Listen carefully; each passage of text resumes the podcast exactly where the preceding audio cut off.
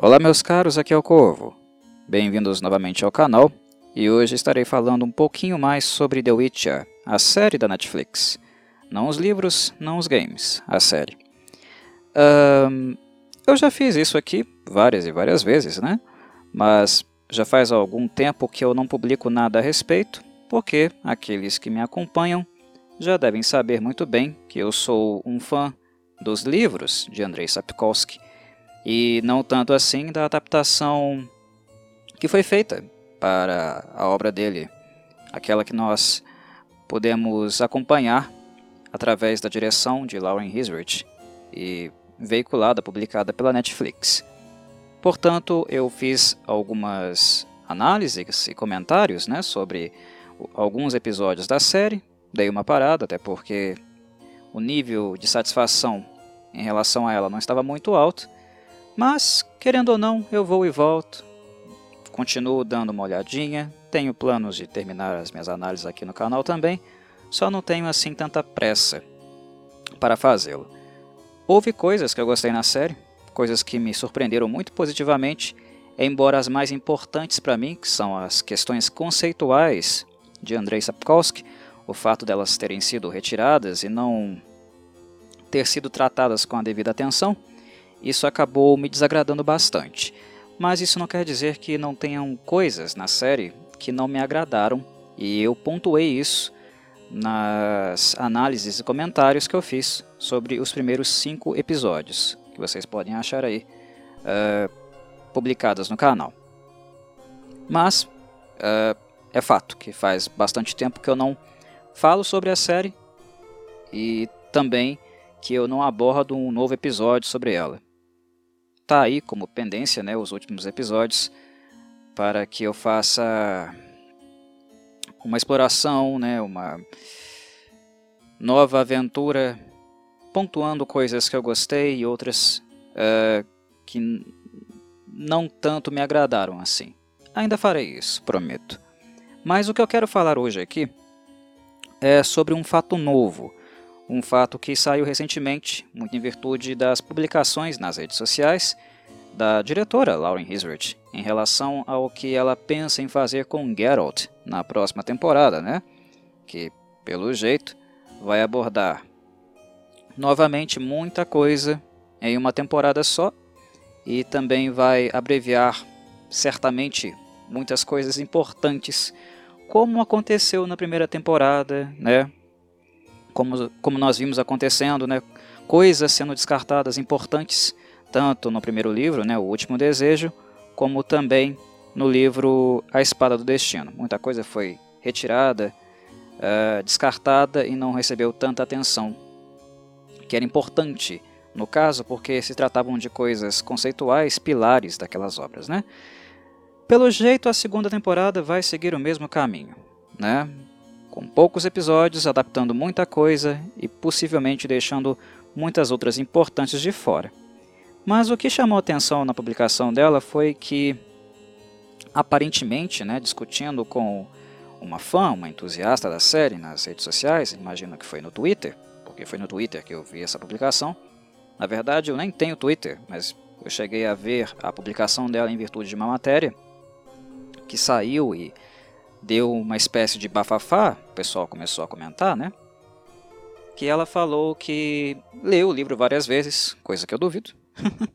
e se leu, uh, ela não prestou muita atenção em várias coisas, né? A ponto de descartá-las. Mas enfim, ela disse que leu. A Lauren Hisrich, disse que leu, né?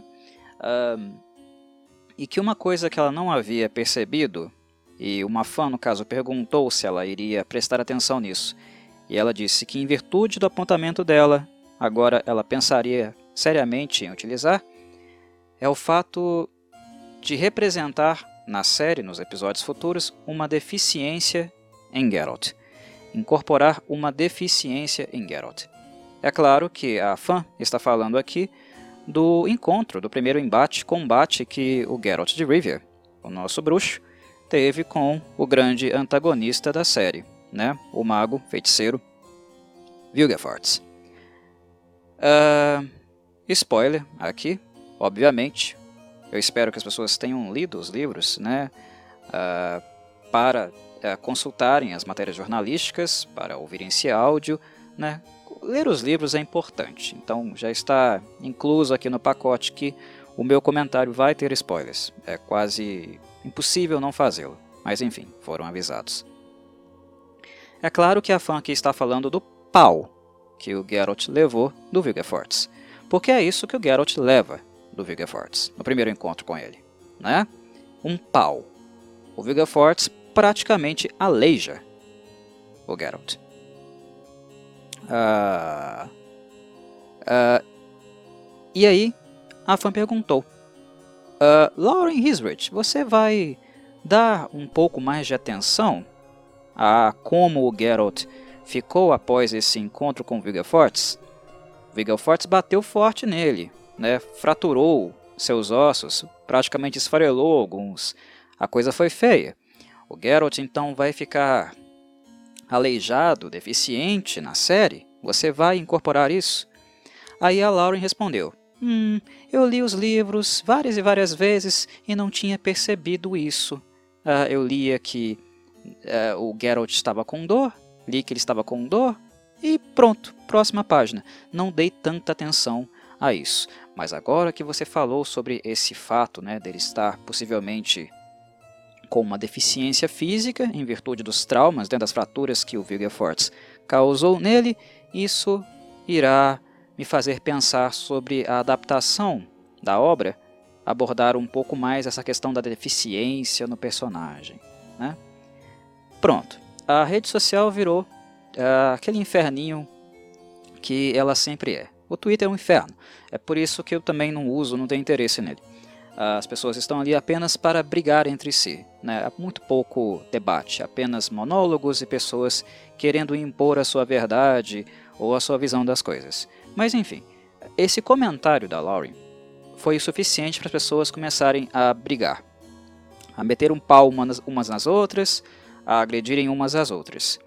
Houve aquele grupinho né, que tomou a, a fala dela como uma forçação de barra, né, uma tentativa de forçar a representatividade na, na obra, né? Abordar pessoas com deficiência ou fazer com que o herói da obra represente pessoas com deficiência física, o que é algo importante, tá? Eu acho válido, mas vou falar sobre isso daqui a pouco, né? Não é bem o que vocês estão pensando, não. Vou falar um pouquinho disso daqui a pouco, né? Sobre como fazê-lo, né? E se é pertinente fazê-lo. E também teve aquela galera, né? que começou a chamar o pessoal de intolerante, né, que estava reclamando de barriga cheia, que a representatividade é, é, importante sim, que isso tem que ser feito, né? Uh, então ficou esse embate, né, daqueles que uh, rechaçam qualquer tentativa de uh, utilizar o personagem para representar né, o, um grupo de pessoas com deficiência física, né, Teve essas, essas pessoas que rechaçam essa ideia completamente e teve aquelas que acham que isso é bastante importante, né, interessante para a obra, condizente com o momento histórico que vivemos e muitas coisas mais. Então, houve esses dois lados, né, é, é, essa rivalidade, né, essa polarização que é muito típica né, uh, nos tempos atuais em que nós vivemos, né, esse maniqueísmo das pessoas, né, 8 ou 80. Mas a questão é que vocês podem notar que as pessoas, elas escolhem um lado, né, a favor ou contra, só que elas não pensam muito nisso. Elas são a favor apenas por serem a favor ou contra apenas por ser contra. Elas não pensam muito na questão e o que isso tem a ver de fato com a obra. E o que eu proponho uh, nesta discussão aqui, nesse pequeno papo com vocês, é pensar essa questão que foi colocada de acordo com a obra. Pensar sobre isso. Né? Pensar se, uh, caso seja algo negativo, por que negativo? E se for positivo, por que positivo? E se é compatível com a obra também? Se a obra evoca isso, se há elementos nela que faz com que essa adesão, esse incremento de deficiência no personagem uh, seja interessante. É isso que eu quero fazer aqui, refletir sobre a questão. Não quero escolher um, um lado, ah, eu sou a favor, eu sou contra. Não me interessa isso. Eu quero pensar sobre o que é ser a favor e o que é ser contra, de acordo com o que a obra escrita, a obra do Andrei, nos trouxe. Vamos fazer isso? Primeiro, sobre a questão da representatividade. Quem está falando aí que a obra quer forçar uma representatividade, né? Uh, quer forçar um personagem a ficar de tal modo, né, ficar deficiente para que um grupo de pessoas, né, uma minoria, seja representada. Antes de tudo, meus caros, né, quem leu The Witcher quem leu os livros do, do Andrei e não percebeu que isso já existe na obra, já existe, tá? Eu acho que está lendo errado, ou está lendo com bastante falta de atenção. Porque essa questão da representatividade na obra do Andrei é algo muito poderoso, é algo muito forte e bastante frequente. Uh, o autor ele já foi bastante visado né, por várias pessoas, muitas vezes, pelo fato de não haver negros na obra dele, né? Mas quando a gente pensa que, que ele é polonês, né, é do leste europeu, né, as características étnicas daquele povo, né, e do período histórico também que The Witcher foi escrito, eu creio que dá para dar um desconto para o Andrei, né? Não é algo assim uh, tão calamitoso ou algo que nós podemos simplesmente virar e dizer que ele é racista porque não há personagens negros no livro dele. Não é o caso, não é o caso, né? E quem conhece um pouquinho da história do Andrei Sapkowski, né? A história do povo polonês, né? A história da família dele, né? Do que aconteceu uh, com a Polônia uh, na metade do quase na metade do século 20, né? Do pós-guerra, um pouquinho antes durante o Holocausto, sabe que o Andrei não é, definitivamente ele não é racista. É, o fato de não haver negros na obra do Andrei não indica que ele é racista. E muito pelo contrário também, uh, se, se, a gente quer ser justo com o Andrei, uh, a gente tem que levar várias coisas em consideração. Porque a questão étnica, né, a, a, a tensão racial, né, a xenofobia, são coisas que, se vocês estão lendo The Witcher com atenção, certamente vocês estão percebendo que são coisas que ele trata o tempo inteiro. Entre uh, os humanos e os bruxos, a maneira como os humanos uh, enxergam os bruxos, né, a postura dos elfos para com os humanos, as questões raciais, a xenofobia, tudo isso está sendo retratado em The Witcher. Está né? Tá sendo problematizado constantemente, frequentemente, né? Então esse é um aspecto que existe na obra.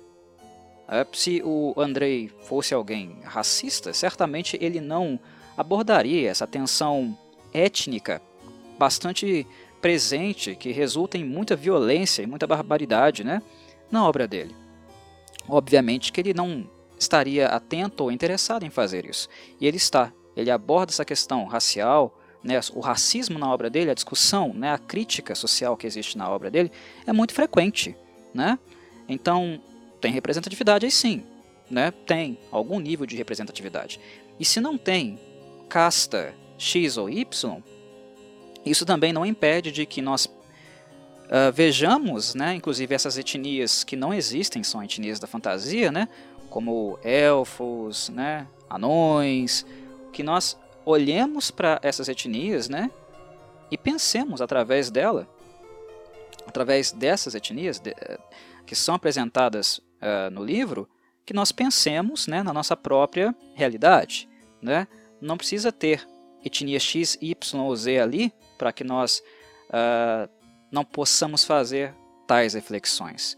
Então a questão da representatividade na obra do Andrei está sim presente.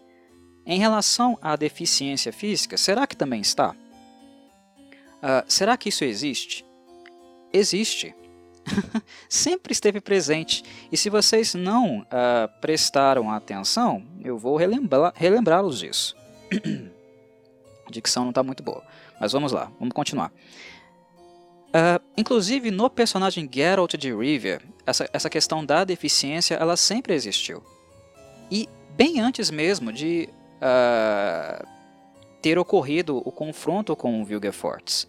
Antes do Vilgefortz aleijar o, o Geralt, é o que acontece com ele de fato. Só que depois ele volta mais ou menos, né, meio tarimbado, né, meio enferrujado, porque, como vocês devem ter é, se lembrar, né, ele foi é, medicado, ele foi tratado, ele passou por um processo de recuperação, né, um procedimento curativo e fisioterápico, né, lá em Brooklyn. E em termos de cura, né, capacidades curativas, as dríades, né, a medicina delas, que inclusive envolve né, alguma propriedade mágica aqui a colar, né, a Efiné está lá, Efiné é, é fodona, vocês sabem disso. O Geralt meio que volta né, ativa com algumas sequelas, tá? mas isso não inutiliza o personagem, né, a ponto dele não ser capaz mais de combater uh, ou andar né, normalmente, se movimentar de alguma forma. Né? Ele não arrasta a perna, ele não fica mancando, isso não está no livro. Mas fica claro que mesmo com o tratamento das dríades, né, que é um tratamento, um tratamento super, hiper né, diferencial, né, se comparado ao tratamento convencional, que seria possível com a medicina, mesmo com esse tratamento, o Geralt ainda tem sequelas. Ele não tem mais facilidade, por exemplo, por exemplo, para fazer uh, aquelas piruetas malucas que ele faz durante o combate, o combate com monstros, por exemplo, né?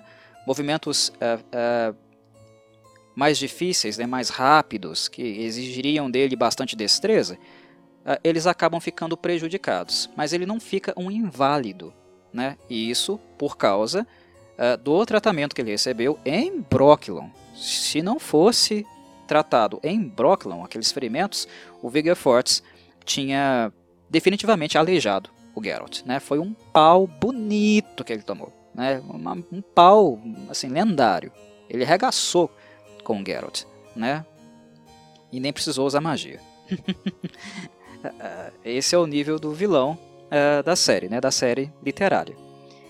Bem, uh, só que aí então a gente tem um, uma característica, né, uma sequela aí que a gente poderia aproximar o Geralt talvez né, de uma deficiência. Mas a questão é que o Geralt já tinha deficiências, só que as pessoas costumam não notar isso ou deixar passar batido. Ele já tinha deficiências. Quando o, o bruxo é apresentado para nós, quando nós conhecemos o conceito dele no primeiro livro, uma primeira coisa que é clara e evidente para nós é, é, é o quê? Que eles são inférteis. O procedimento de transformação né, de, um, de um bruxo, as mutações que foram provocadas no corpo do Geralt ou de qualquer outro bruxo, né, o contato deles com, com os mutagênicos, também deixaram sequelas, efeitos colaterais. É claro que várias características físicas de um bruxo foram potencializadas, né? É, os sentidos de um bruxo foram potencializados, mas em contrapartida, muitos elementos, né, muitas questões relativas à fisiologia deles foram sequeladas, e a infertilidade já é uma dessas coisas. Ah, Corvo, você está forçando a barra aí falando que infertilidade é uma deficiência. E não é? É sim. É uma deficiência né, que não traz é, muitos problemas no seu cotidiano, né? Uh, como por exemplo ter uma perna com uma fratura né, séria, né, a ponto de você ter que parafusar o seu osso da perna e tal, e você perder ali sensibilidade, movimento com ela. É diferente, de fato, né, não traz tanto prejuízo assim infertilidade no nosso dia a dia. Mas para quem quer ser pai, por exemplo, é um problema. Né? Para quem quer ser mãe é um problema. Mas é, é uma uh, deficiência. Né? O fato do, do, do corpo não conseguir produzir gametas né, é, é um problema, é uma deficiência, é um tipo de deficiência. Né? Não se equipara, né, equivale a deficiências graves, por exemplo, motoras, mas ainda é um tipo de deficiência. Mas também nós temos outra deficiência no personagem Geralt de Rivia, que é ainda mais marcante, mais frequente, muito mais abordada pelo Andrei Sapkowski durante o, o, a série inteira, que é qual? As emoções. As emoções do Geralt foram tolhidas. Elas não foram completamente limadas, né, uh, retiradas dele. Ele ainda é capaz de ter sentimentos, né? Só que ele tem uma dificuldade absurda de expressar tais sentimentos e alguns deles até mesmo de sentir mesmo, tá? Então, na gama, no âmbito das emoções, um bruxo é muito deficiente. E essa deficiência, essa inexpressividade, se vocês leram a obra com atenção, vocês podem perceber a quantidade de prejuízos que elas trazem para as relações interpessoais do personagem. Até mesmo com a Yennefer, ele tem problemas, né? Porque ela espera dele alguma expressividade, né? Muitas vezes e ele não entrega. É, ela é muito sempre muito passional, né? Muito uh, aflorada, né? a Yennefer está sempre queimando e às vezes ela espera algo do Geralt, né? Um, uma faísca, uma coisinha que seja ali e ele não consegue expressar ou ele tem uma dificuldade tremenda para fazer isso. E isso afeta o relacionamento deles. Só estou dando um exemplo, tá? Essa inexpressividade, né? essa deficiência nas emoções de um bruxo afeta a relação deles, dele com vários outros personagens ao decorrer da série. Até as pessoas acostumarem com isso, entenderem e compreenderem a condição dele, ele passa por sérios bocados. Né? E o Andrei Sapkowski aponta essas coisas. Tá certo que ele não aprofunda muito, que ele não faz um dramalhão sobre isso, né? Não faz, de fato ele não faz. Mas ele está pontuando isso a todo instante. Aqui e acolá ele está sempre pontuando isso. Essa questão da deficiência né, no campo da emoção do Geralt de Rivia. Ou seja, meus caros, não está sendo forçado nada né, em termos de deficiência do personagem. Ele sempre teve várias. Né? E essa questão da, daquela causada pelas sequelas, né, dos ferimentos que o Vigefort causou nele, é, é, foi apenas mais uma, né? Apenas uma merda feita com Geralt, né? Uh, mais alguns objetos, uh, objetos não, né? Partes do corpo quebradas, né? Deficiências na sua fisiologia que ele vai ter que lidar aí, né? Nada novo, né? Quando a, a Lauren Hisrich aparece e fala, nossa, não tinha percebido que ele, que ele tem essa deficiência, blá blá blá. Eh, dá vontade de virar para ela e falar: Ô filha, lê, di lê direito, lê direito. O personagem ele sempre foi deficiente, tá? Ele tem deficiências. E aqueles que não também percebem que ele tem deficiências estão lendo sem atenção, tá? Porque ele já representa é, esse grupo de pessoas. Ele já representa essa classe, ele já representa essa minoria, ele sempre representou, tá? Você não precisa forçar nada novo uh, no Geralt, porque ele já tem essas coisas, né? Uh, se a Lauren Wizard colocar o, o Geralt lá uh, mancando, né, arrastando a perna, se ela colocar que a deficiência dele é bastante grave e fazer algo além uh, do que o Andrei fez nos livros, né, porque o Andrei coloca o Geralt a todo momento xingando, né, xinga, xingando que a perna dele dói, o joelho dele dói muito, né, quando ele faz algum tipo de movimento, ele está sempre com dor. Ele é igual aquele atleta profissional por exemplo, atleta de basquete, né, de futebol que arrebenta o joelho e nunca mais na vida o cara tem, tem paz, né? O cara sempre vai sentir dor, né? Praticando o esporte, que vai, já vai ser uma prática bem dificultada, mas mesmo depois que ele aposenta, ele vai ter dor no joelho. Vai doer para o resto da vida. E é mais ou menos assim, né? Ah, como se fosse um atleta de alta performance, um atleta profissional, que o, o Andrei retrata o Geralt nos livros, né? Alguém que sofreu essa essa fratura, né, essa perda dos ligamentos, ou algo nesse tipo, ele vai ficar com dor uh, pro resto da vida. E como ele é, ele é turrão, ele é sempre um personagem muito reclamão, ele está sempre reclamando. Né? E é isso que acontece. Né? Mas ele não chega a perder assim o movimento dele uh, abruptamente, né? ou arrastar a perna, mancar. Não chega a ser tudo isso. Tá? Se a Lauren Hisrich vai fazer isso na série, eu não sei. Se é necessário fazer isso né, por questões de representatividade, eu acho que não é necessário. Por quê? Porque se ela quer realmente dar uh, ênfase nisso, o personagem já trouxe vários elementos para ela, né, várias deficiências para ela, que foram as deficiências que eu justamente já mencionei aqui, que ela poderia né, explorar bem melhor, né, com mais uh, profundidade do que ela de fato explorou na primeira temporada. Porque convenhamos, a primeira temporada uh, não foi muito boa nesse aspecto, né, em termos de Geralt de Rivia. Ele, uh, ela no caso, né, a, a Lauren, ela trabalhou isso muito melhor com outras personagens, né? Eu acho que com a Yennefer uh, foi onde ela melhor trabalhou. E é justamente o que o livro não dá muito. Essa parte da deficiência da Yennefer no, no livro, nós temos contato, mas é um contato sempre muito breve e assim esporádico. Né? Um pouquinho no início dos livros uh, e um pouquinho no final da saga. Nada além disso. Uma parte um pouco mais misteriosa.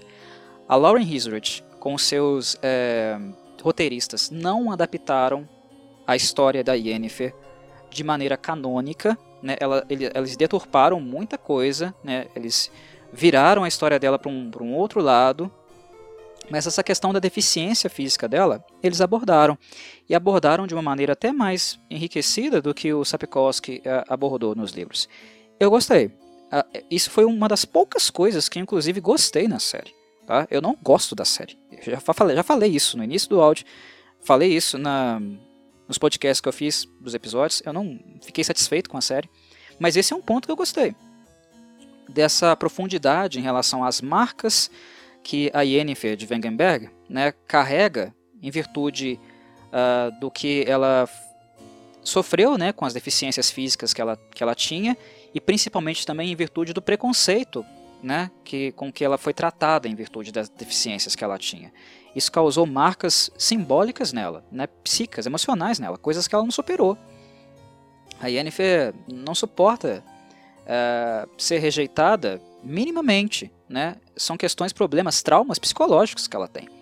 E isso a primeira temporada trabalhou legal, né? O que não ficou adequado com a narrativa, com a, a, os livros, né? Foi a parte mais uh, de classe social, né? Porque a Yennefer foi retratada na série como alguém que fazia pa parte da plebe, né? Ela era pobre, vem de uma família humilde e nós sabemos né, que a instituição da magia, né, o capítulo da magia, é uma instituição elitista, né? é uma instituição que não faz caridade, muito pelo contrário. Né? Quem acessa né, a magia e tem proximidade com a magia, quem estuda magia tem possibilidade de fazer isso, ou paga muita, muita grana, ou oferece algo interessante para os feiticeiros e feiticeiras. Não há outra maneira de estudar magia. Pobre não estuda em Banard ou Aretusa. Não estuda. Né? É, é, é uma instituição extremamente elitista. Né? Ah, mas então pessoa pobre nunca vai poder ter acesso ao conhecimento que os feiticeiros e feiticeiras possuem? Pode, desde que essa pessoa né, de que seja pobre, né, vive na miséria e tal, como a maioria das pessoas no mundo de The Witcher vivem, né, uh, são poucos realmente pessoas avantajadas, né, abastadas em The Witcher, um mundo repleto de pobreza e miséria, desigualdade social. Aquele pobre que consegue chegar uh, ao capítulo da magia, aprender magia com os feiticeiros, o único modo dele conseguir isso é um feiticeiro descobrir que esse sujeitinho, né, essa criança ou esse jovem, é uma boa fonte. Ou seja, que esse sujeito tem uma predisposição muito grande para a magia. Né? Que ele poderá se tornar um feiticeiro é, muito habilidoso em virtude disso, dessa predisposição que ele tem com a magia. Né? As fontes, no caso. Uh, se forem pessoas pobres, serão gratamente acolhidas em, no capítulo da magia, né, nas, nas escolas de magia, tanto dos homens quanto das mulheres, e serão trabalhados, né, é, passarão por um processo de dogmatização dentro dos princípios, né, uh, ditames políticos, interesses uh, econômicos, uh, filosóficos, sociais da, da instituição mesmo, né? Uh, eles serão doutrinados, digamos, pelo capítulo da magia. Mas só assim que um, realmente uma pessoa pobre chega uh, lá. Né? Mas uh, o Andrei, no livro, não deixa de retratar né, que Yennefer, em virtude da, uh, da aparência dela, né, da deficiência física que ela possuía, ele não deixa de retratar, né, não deixa de haver momentos no livro onde uh, o Geralt pensa sobre a situação, a Yennefer não fala muito sobre isso, né, ela tem dificuldade de falar sobre isso, ela não se expressa em relação a essa parte da história dela, mas há muitos pensamentos do, do Geralt, né, momentos que ele cogita como era a vida dela, como ela era, era uma, uma menina que era afastada né, do olhar do, dos, dos, amigos, da família, né, da, da, da, do olhar da nobreza. É, é ela veio de uma família que não era uma família pobre, pobretona. Né? Nos livros, não. Na série, sim. Mas nos livros, dificilmente. Esse é, é, é, é, é o caso. Né? Uh, então, isso foi alterado. Né? Quando ela se torna uma menina, né, que tem lá o seu sangue élfico como né, parte élfico, né, uh, como também na, nos livros ela tem, né, e aí por aí se explica a afinidade com magia que ela poderia ter. Quando a Lauren insere isso na série, ela segue o livro, mas ela não deixa de colocar também uma discussão, né, ela não deixa de introduzir a, a Yennefer, né, em uma classe social mais baixa. Ela trabalha isso. E eu não vejo como um grande problema, não. Para mim não tem o menor problema ela fazer isso. Né? O que não pode ser perturbado na minha concepção é o conceito da obra. O fato da Yennefer ser pobre ou rica não faz a menor diferença. Em relação ao que a personagem se tornou né, mentalmente, né, uh, do ponto de vista identitário dela. Né? Ela continua sendo a Yennefer de Wengenberg, mesmo sendo pobre na série. Né? Sendo rica ou pobre, ela ainda foi caracterizada como tal, né? com os traumas que ela possui, né? com as obsessões que ela possui, uh, os desejos que ela possui, voltados à maternidade e por aí vai. Né? Então não houve perturbação conceitual nesse aspecto. Mas foi ali a Lauren Hisrich dando né, um, um, uma pequena pincelada na personagem e aproximando ela de uma classe social baixa. Né? Isso pode ser feito com Geralt também. Né? Ser feito algo que não perturba o conceito dele, não perturba é, a estrutura do personagem, né? a maneira como ele funciona no mundo de The Witcher, da mesma forma que foi feito com Yennefer, sem grandes problemas. Então eu não vejo um problema muito grande né, se o, Geralt começar a representar assim né, um grupo de pessoas, né, uma minoria que tem problemas com deficiência. Até porque ele já faz isso. Como eu falei, eu acho importante a Lauren reforçar o que já existe, ao invés de inserir camadas novas. Mas se ela quiser inserir e não perturbar o personagem, né, não, não perturbar o andamento da obra e não gerar com isso quebras conceituais, eu não vejo problema algum, honestamente. Sinceramente, eu não vejo muito problema. A questão é que eu não confio muito na diretora. Né? Eu acho que ela teve, na primeira temporada, péssimas decisões. Péssimas decisões mesmo. Né? Ela deixou coisas muito importantes, né? lições muito importantes né? Uh, dos contos do Sapkowski de fora. Principalmente em relação a Brooklyn, ao modo como Geralt e Ciri se conhecem, né? toda a construção de personagem, interação que eles têm nos livros, nada disso foi retratado na obra, por exemplo. Né? Nos, no, nos contos do, do Sapkowski sempre há algo a aprender, uma mensagem que ele deixa no fim dos, dos contos. E ela pouco aproveitou isso também. Né? Então, as decisões dela me levam a ter uma certa desconfiança se ela é, será realmente capaz de fazer uma boa adaptação se ela quiser inserir aí uma nova camada de deficiência no Geralt. Né? Não sei se eu confio nela não. Baseado no termômetro que, eu tenho, né, que nós temos em relação à primeira temporada, eu não confio nela. Mas, mas, uh, eu não vejo um problema uh, do Geralt né, ter uma nova camada de deficiência aí, só por ele ter. Não vejo um problema muito grave. Se isso não vai perturbar né, a narrativa, não vai perturbar né, o conceito do mundo e da, da mensagem central do autor, da forma como perturbou na primeira temporada, se ela, ficou, se ela ficar um pouco mais fidedigna à obra, eu não vejo o melhor problema. O Geralt ter essa nova camada da cebola aí. Hum, hum. É, é irrelevante. Completamente irrelevante. Se ela vai fazer isso de uma boa maneira, eu não sei. Tem muita gente aí, né, temeroso, é, com o fato de, ah, o Geralt vai ficar deficiente, ele vai começar a mancar, e não vai poder enfrentar os monstros da mesma forma que ele, que ele enfrenta.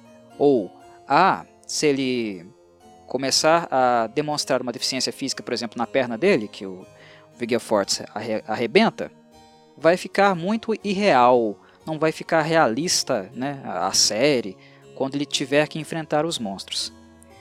Pessoal, se vocês ainda estão falando sobre enfrentar monstros, eu volto a reforçar para vocês. The Witcher, os livros de The Witcher, os livros que são a base dessa série de TV que está sendo muito mal adaptada pela Lauren Hisrich, por sinal, não é sobre caçar monstros ou enfrentar monstros e o caralho a quatro. Desculpa, não é, tá? Encontro com monstros existem nos livros, mas a trama central da história não é focada nisso. Isso aí é uma visão que vocês ainda estão tendo pelo fato de terem jogado os games da CD Projekt Red e não terem lido os livros. The Witcher é um drama, é uma dark fantasy histórica, né? ambientado em cenário medieval. É uma dark fantasy dramática, onde as relações, né, o clima político e as relações interpessoais dos personagens são um foco central, tá? principalmente da personagem Cirilla de Sintra e do personagem Geralt de Rivia. É isso que é The Witcher. Tem encontro com monstros aqui a colar, mas esse negócio de caçar monstros, fazer quest, não sei o que, é uma coisa muito mais voltada ao RPG uh, eh, dos games da CD Projekt Red. Então, isso não iria causar grande impacto aqui. Né? A não ser que a Lauren Hisrich, né, no futuro da série, queira inserir esses elementos gameísticos, né, esses encontros com monstros, uh, mas uh, no decorrer da, da, da produção, né, que, que, pode ser que ela queira continuar investindo nisso, né, adaptar isso, inserir isso nos roteiros, né, Inclusive, vai gastar dinheiro com isso, né? Gastar muito dinheiro com CGI fazendo isso e não vai ter uma CGI legal lá para fazer um dragão digno, né? como nós vimos que não foi o caso na primeira temporada. Muito CGI com coisas irrelevantes, e quando precisaria ser caprichado lá no dragão, no Vilentro Entremeth, não foi. Né? Enfim, uh, não mexer com monstros, ou criar encontros aleatórios com monstros na série, a não ser que seja realmente necessário, eu vejo como um ponto positivo. Porque uh, trabalhar ponderadamente com o orçamento, eu acho que a série também na primeira temporada não trabalhou muito, né? Mas essa coisa de, ah, ele vai ficar deficiente para lutar com os monstros, isso é coisa, né, uma preocupação muito advinda de quem está olhando a questão apenas né, com a ótica do gamer e não tanto do leitor. Os livros não são focados nisso. Né? Então, se ele tiver ali né, uma, uma perna um pouco arrastando, né, uh, mancando. Não vai ser assim, né? Para a parte dramática que realmente importa, né? Para a saga The Witcher, não vai ser assim tão problemático assim. A questão é que no nosso horizonte, no horizonte da série, nós temos dois personagens que são uh, complicados, né? Eles são um pé no saco. Eles dão trabalho porque eles são muito habilidosos. Um deles é o Léo, né? O Léo Bonhart, o grande, o grande carrasco da Siri. Tá aqui o celular apitando, me atrapalhando, que beleza. Mas enfim, nós temos uh, o Léo Bonhart como um desses vilões, arqui-inimigos. Ele é extremamente habilidoso, né? Encontrar, lutar com ele não vai ser fácil. E tem novamente um reencontro com o Vilgefortz, né? Sozinho não dá. Na série não daria sozinho, né? Um encontro, um embate do Geralt sozinho com esses caras. Tanto é que nós uh, vimos né, ser formada ali uma rança do Geralt, né, os seus fiéis companheiros, né, pessoas leais a ele, que o ajudaram muito nesse sentido. Né? Pode ser que a, a série também siga por essa direção aí, né, com o Geralt tendo a ajuda deles. Não sei, né? Mas eu vejo como problema o Geralt ter realmente sequelas graves, né? Apenas nesse sentido, em relação a esses antagonistas aí que estão no horizonte. Fora isso, também não, eu creio que não vai ter tanto problema assim não. Mas enfim, a questão é que, como eu falei, Geralt já tem deficiências. Né? Ele já representa uh, uh, pessoas com uma condição como essa. O que eu vejo é que há pessoas, há personagens melhores para fazer essa representação. A série, por exemplo, a Lauren Hisrich fez isso muito bem com a Yennefer na primeira temporada. Né? Fez um personagem que não nos livros não serve de espelho, não, não representa tanto é, essas pessoas, né, pessoas com condições físicas. Nos livros ela não é um espelho para essas pessoas e na primeira temporada foi, o que eu achei muito positivo. Né? O fato dela ser mulher também, né, eu achei também muito positivo, é uma baita da mulher, né? a Yennefer é um mulherão do caralho na primeira temporada, uma outra, outro aspecto que eu gostei. Né? Acho que a, a coisa que eu mais gostei na primeira temporada foi Yennefer. Uh, e principalmente muito em virtude da Anya Chalotra. Né? Eu gostei muito da atriz Anya Chalotra. Né? É, Para mim, ela é o ponto central da primeira temporada. Né? A, a, pessoa no elenco que realmente brilha, que traz realmente um brilho para os meus olhos, foi Anya Chalotra. E ela já estava fazendo isso muito bem. Trazer isso agora para o Geralt? Não sei. O Geralt é um personagem secundário, meus caros. Vocês estão acostumados a jogar nos games e estarem sempre com ele, mas ele sempre foi secundário. A obra é uma obra, a obra é, é centrada na Ciri, tá? Uh, The Witcher sobre a Ciri. Uh, na primeira temporada, a série ficou mais focada na Yennefer. Parecia que a temporada inteira era uma temporada sobre ela. Já mudou, né? Mas o Geralt, ele sempre foi secundário. A gente acompanha uh, muito né, o Geralt na, na, durante a obra, porque a gente sempre está com ele da mesma forma que a gente está com ele nos games. Mas o Geralt é o nosso olhar. Né? É, é, é a partir dos olhos dele que a gente aprende sobre o mundo de The Witcher. Encontra personagens do mundo de The Witcher e passa a saborear esse mundo, esses personagens que estão ali. Ele é o nosso porta-voz, é aquele que nos conduz nesse passeio. Mas ele em si não é tão importante assim. Ele não precisa ser um holofote. Tem personagens que são melhores holofotes do que ele, inclusive nesse aspecto da, da deficiência. Nos livros a Yennefer não é, na série ela foi transformada em um holofote, né, de uma maneira que eu achei assertiva, repito, mas se há alguém que eu acho que talvez essa questão poderia ser um pouco mais trabalhada também, né, se na Yennefer foi trabalhado uh, de uma maneira bem mais profunda né, mais evidente, né, mais gráfica, artística, estética do que foi nos livros, eu creio que a outra personagem que talvez possa receber esse tratamento seja a Ciri. Um, por que a Ciri? Porque, diabos, The Witch é sobre ela. É, um, é uma, uma, uma, série sobre ela. Né? Nos dois primeiros livros, a presença da Ciri não é tão constante assim. Porque, primeiro, ela estava na barriga da Paveta, né? E depois a gente encontra ela lá, um toquinho de cabelos prateados, perdido em Brooklyn. E ali começa a, a história a, com ela né, a ser desenvolvida. Depois também no final uh, do livro com o conto Algo Mais. A presença dela não é muito constante assim, mas depois passa a ser. E tudo, tudo gira em torno dela, né? em virtude dela ter um maldito sangue antigo, né? o Harry Shaer. A Ciri, na primeira temporada, ela foi quase nula. Eles anularam a menina. Ela é vazia, completamente vazia, ela não tem conceito. E onde havia conceito, onde poderia ter sido uh, inserido o elemento conceitual, a personagem onde ela poderia ter sido melhor trabalhada, onde poderia ter havido maior assertividade. Para começar a construir esse grande personagem que a Cirila é, e essa relação é, amorosa, né, em termos paternais, profunda, que ela tem com, com Geralt, né, essa relação de pai e filha, né, que não são naturalmente, mas se reconhecem um no outro, tudo isso surgiu em Brocklon. Né, tudo isso começou a ser construído ali. E a Lauren Hisrich né, e a sua produção, seus roteiristas, jogaram no lixo essa possibilidade. Eles destruíram os livros nesse aspecto. Então, quem está carecendo realmente de maior trato, né, de um pouquinho mais de carinho é a Siri, porque ela é personagem central dessa bagaça aqui. É a Siri que é a personagem central dessa bagaça que a gente entende como The Witcher. E se a série é uma adaptação dos livros, espera-se logo que a Cirilla seja o personagem central. E na primeira temporada ela é nula. Ela não tem nada. Ela é oca, vazia. Não dão nada consistente para a menina, entendem?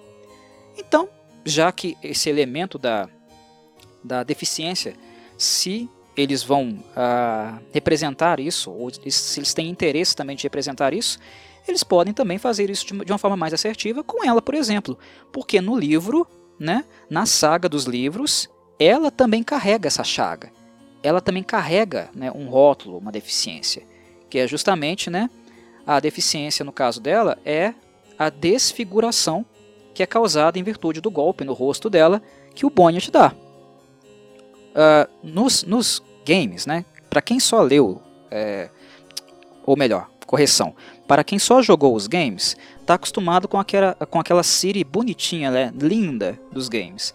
A gente joga lá, por exemplo, The Witcher 3, aí a Siri é toda linda, né, talvez ela seja a personagem mais bonita do, do game, e ela tem aquela cicatriz levinha, né, é, que assim, até embeleza ela, nem deixa ela feia, aquela cicatriz no rosto.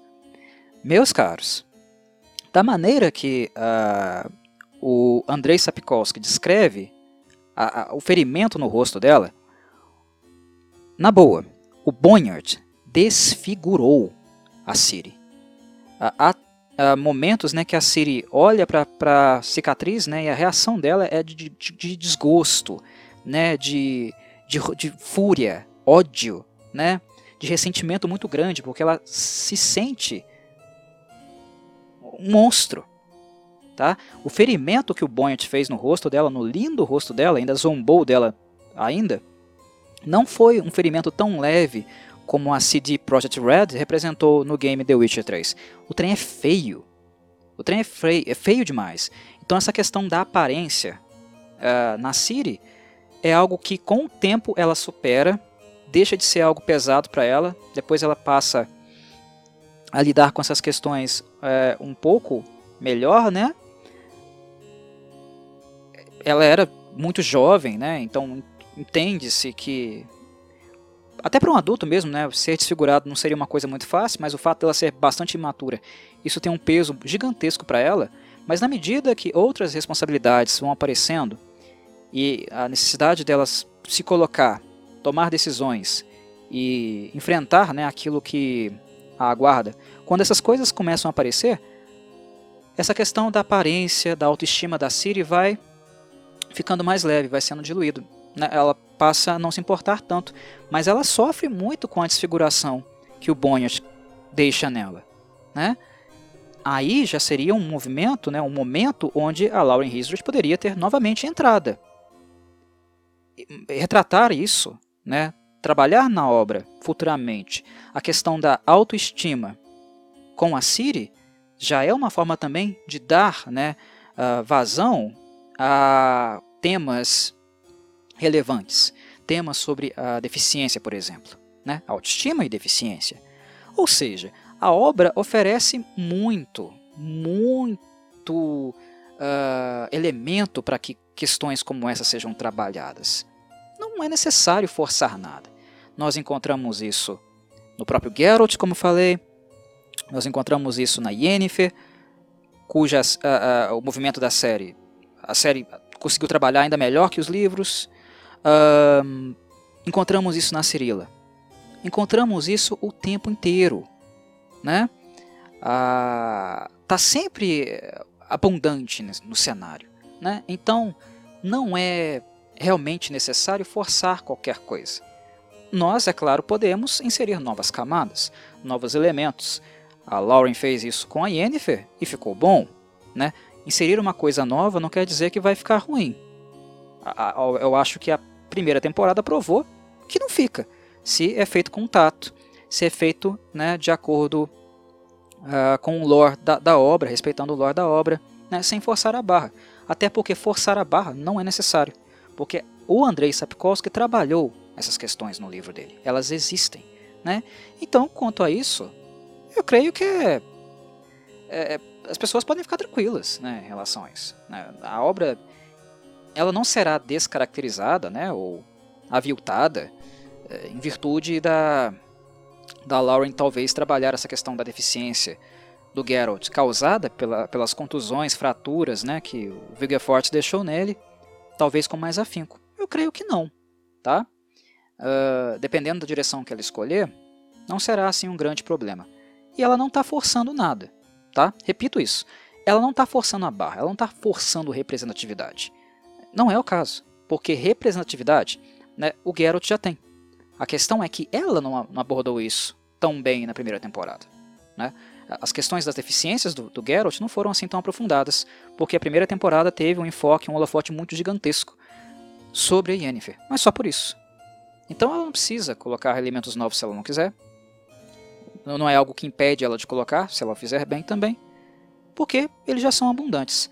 Basta que ela, os seus roteiristas, os produtores, né, trabalhem com sapiência, com contato e não deixem de prestar atenção né, a todos uh, elementos, né, a toda a riqueza, que inclusive aborda essas questões que o Andrei né, já trouxe nos livros dele.